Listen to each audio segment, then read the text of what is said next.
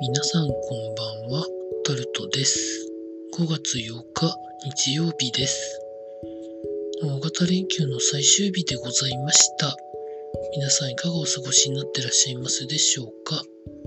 今日も時事ネタからこれはと思うものに関して話していきます。レクサスやランクルが標的、車の盗難が1.7倍超えということで盗む人たちが、まあ、手口をいろいろ考えてみたいなことで記事は書いてあるんですけど、いわゆるセキュリティシステムをうまく回避するような機械とかを使ってどうのこうのっていうことらしいんですけど、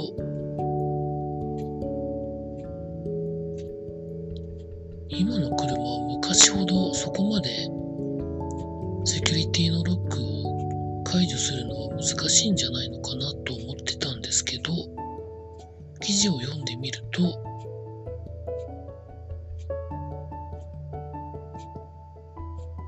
さ、まあ、様々な創意工夫によって車を盗んでいくみたいなことが書かれてあるので、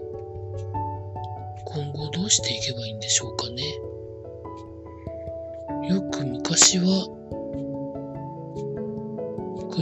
車の中の AV 機器が盗まれるということで AV 機器だけを抜いてから車から離れるとかまあいろいろあったらしいんですけどまたこれも自動車メーカーが新たなことを考えたりしなきゃいけなくなるんでしょう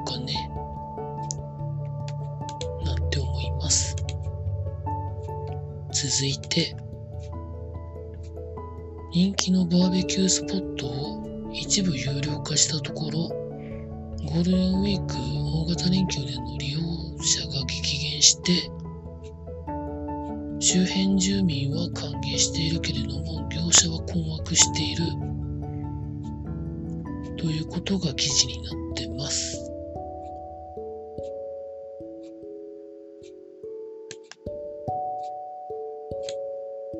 玉県の飯能市というところでそういうことが行われているということなんですけど周辺住民はバーベキューによるゴミの放置や騒音など迷惑行為で悩んでいたということで歓迎されてるんですけど、まあ、周辺の店は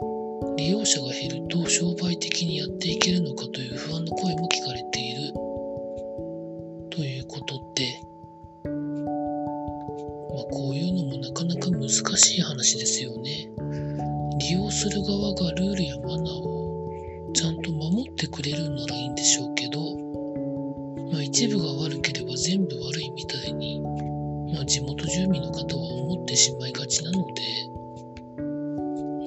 ところですよね。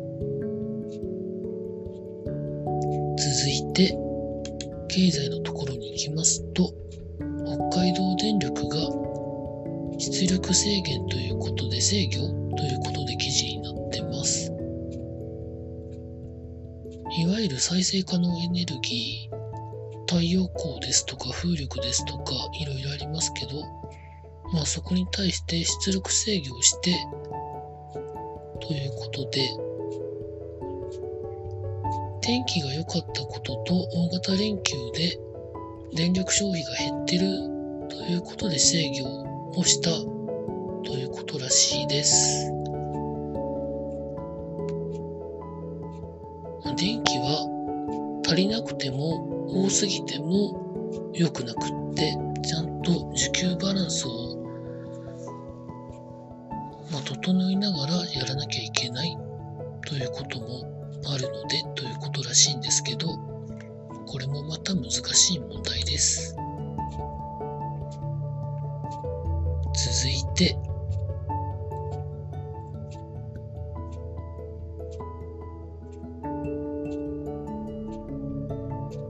見出しだけですけど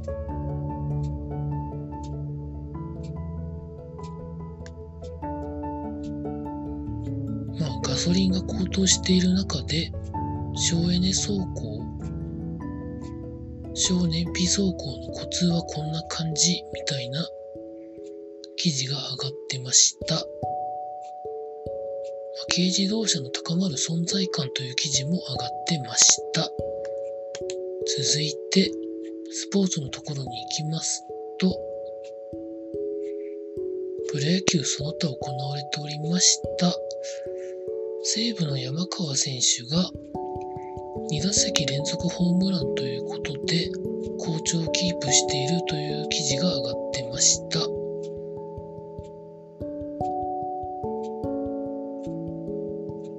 とはですね、